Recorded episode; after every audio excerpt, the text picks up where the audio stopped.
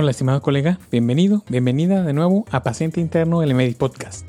Soy tu anfitrión, el doctor Pánfilo, y con mi dislexia, siempre que leo noticias de la viruela símica, la leo como viruela sísmica, como viruela del terremoto, pues. El episodio de hoy que me gustaría platicarte es de 5 habilidades indispensables que todo médico debe tener al enfrentarse en el mundo real. Todo médico o profesional de la salud debe conocer esto al momento de salir al mundo real. Vamos a empezar directamente y concisamente.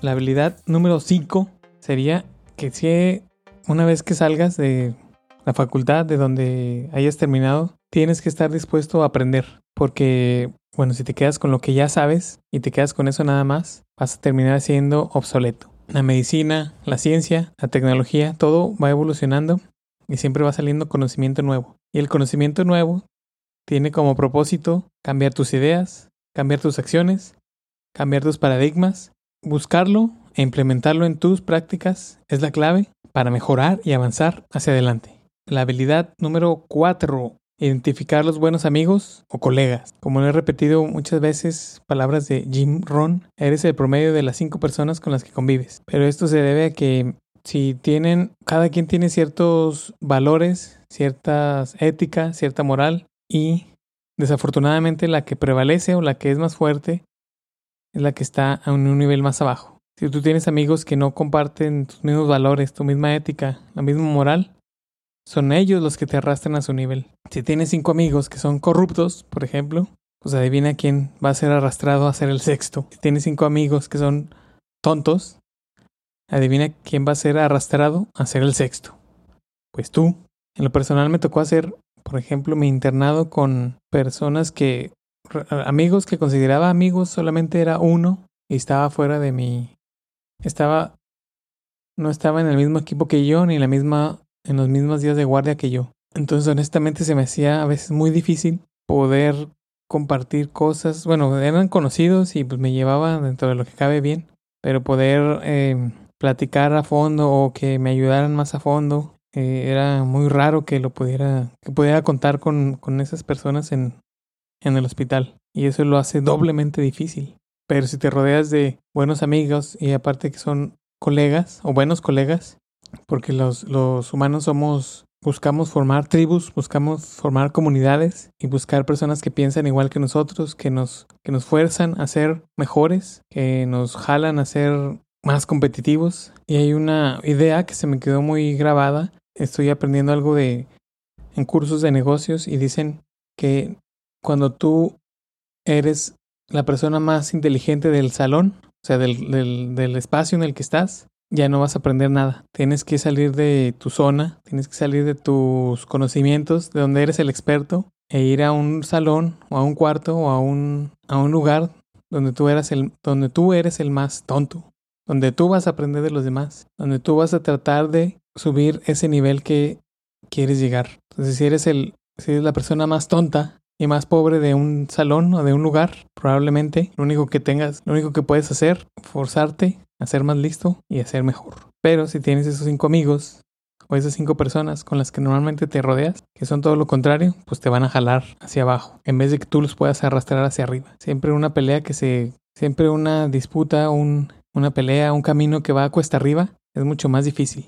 Vamos a la habilidad número 3, el control de las emociones. Y yo creo que todo el mundo en la medicina hemos estado en, situaciones críticas donde hay que, hay que actuar para salvar una vida o hay que quedarte, hay que actuar rápido y que tu entrenamiento sea el que guía tus acciones. Me acuerdo una vez, esa es una historia personal, que estaba trabajando en una institución en el departamento de urgencias y en ese entonces pues estando en, el, en México estaba algo fuerte la, inseguridad y en los enfrentamientos a, a balazos entre el crimen organizado. Entonces una vez llegó, me acuerdo, llegaron tres personas con, bueno, lesionados por impacto de, bala. Pues ese fue como que las primeras veces que vi, eh, bueno, los efectos catastróficos de, los rifles de alto calibre. Entonces por un segundo me quedé así en shock en blanco por ver que había tres personas pues muy graves que estaban llegando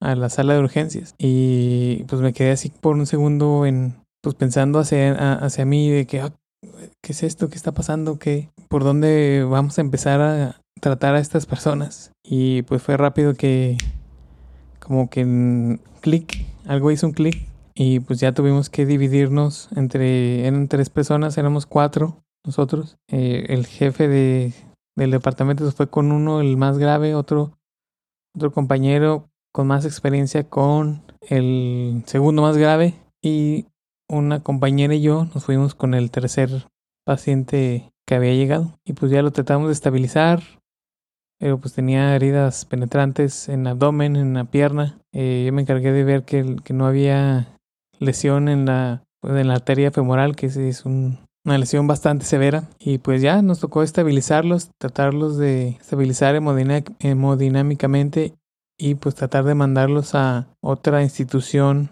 donde tuvieran un poquito más de equipo, porque en ese entonces pues no, no había mucho con lo que pudiéramos manejar más allá de estabilizarlos. Pero me acuerdo mucho que ese fue como que el, una de las veces que en todo lo demás que he estado en hospitales, eh, no me había pasado eso de estar como que en shock y, y sentir que, que, estaba como que en blanco, como que no podía asimilar la situación en ese momento y, tuve que pues, despertar o, o, salir de ese trance para, para atender a los pacientes, ¿verdad? Entonces, quien no, quien no es capaz de controlar esas emociones, pues realmente pierdes el control de, de, los procedimientos, de las acciones que tienes que hacer en esos momentos cruciales y difíciles. Es por eso es muy importante eh, este control de las emociones y después descubrí que se llama, que es una corriente filosófica que se llama el estoicismo. Lo que realmente nos enseña la medicina es a ser estoicos, queramos o no, es ser súper racionales y súper lógicos, sin que, nuestras,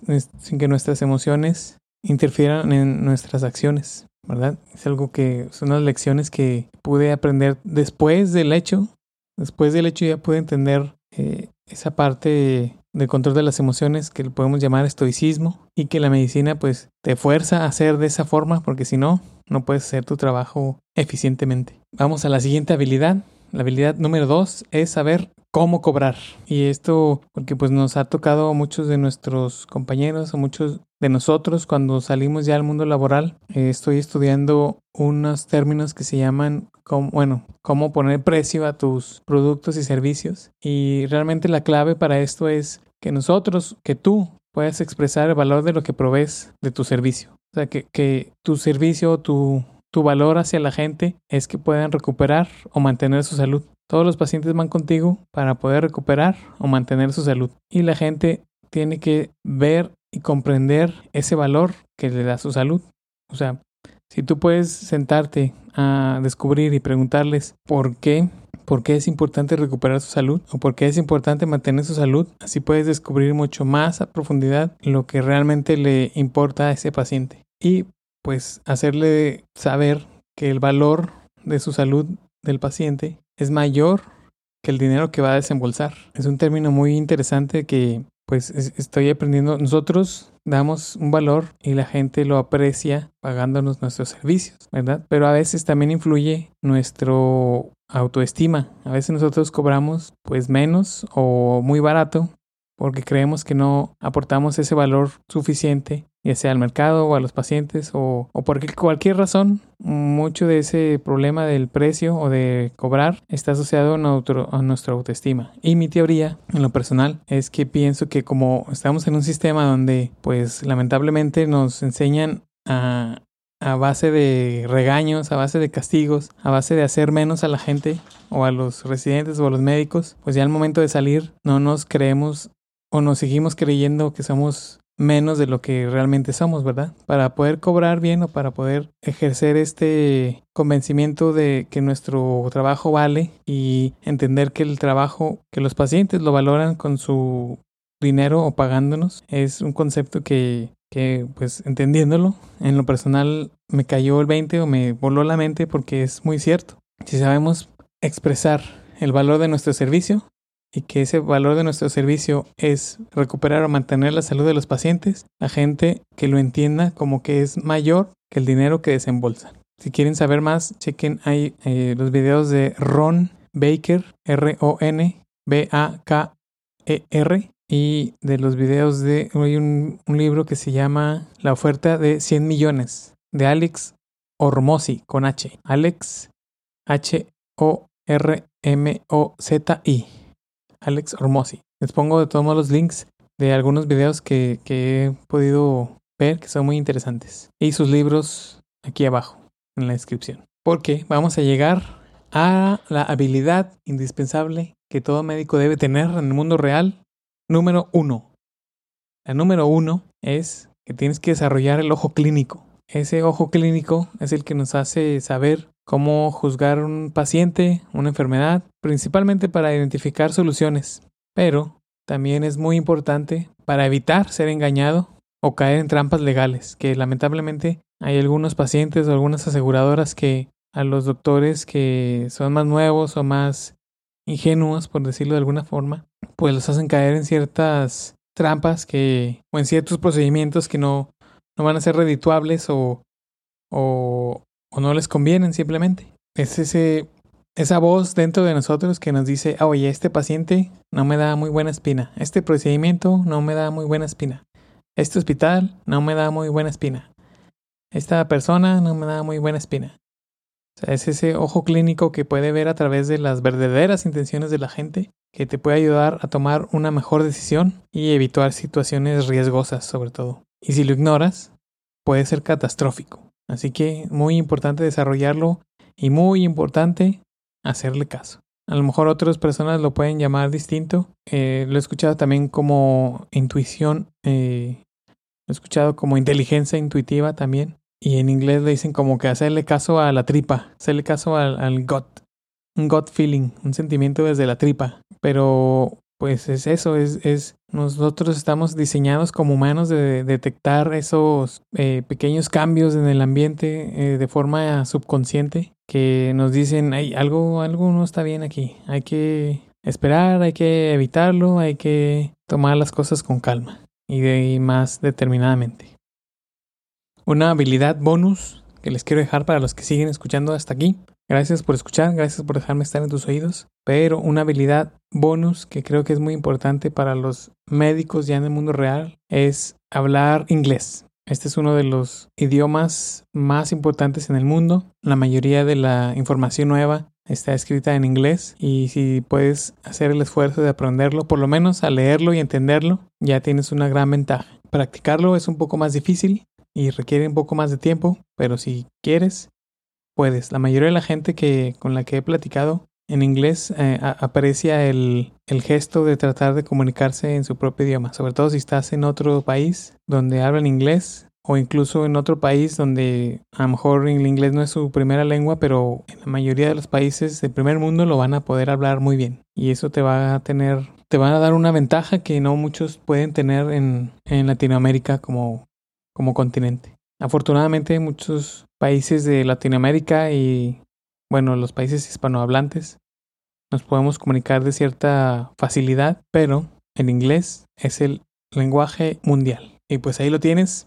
En resumen, estar dispuesto a aprender, identificar buenos amigos o colegas, controlar tus emociones, saber cómo cobrar, desarrollar el ojo clínico y hablar inglés son las habilidades indispensables que todo médico debe tener en el mundo real, especialmente en el mundo moderno, en el siglo XXI, en el 2022 en el que estamos. Es lo mínimo indispensable que deberíamos saber. Si te gustó este episodio, por favor compártelo con alguien que crees que le pueda servir. Si no te has suscrito, considera suscribirte. Puedes seguirme en Twitter, arroba panfilodr, arroba panfilodr, donde pruebo todas las ideas, donde puedes entrar a las conversaciones, donde estamos haciendo space, spaces donde puedes participar también. Gracias por escuchar de nuevo. Espero que sea valiosa esta información. Si quieres saber más o participar en los temas o sugerir algún tema, no dudes de hacerlo en arroba panfilo Gracias. Nos vemos en el próximo episodio.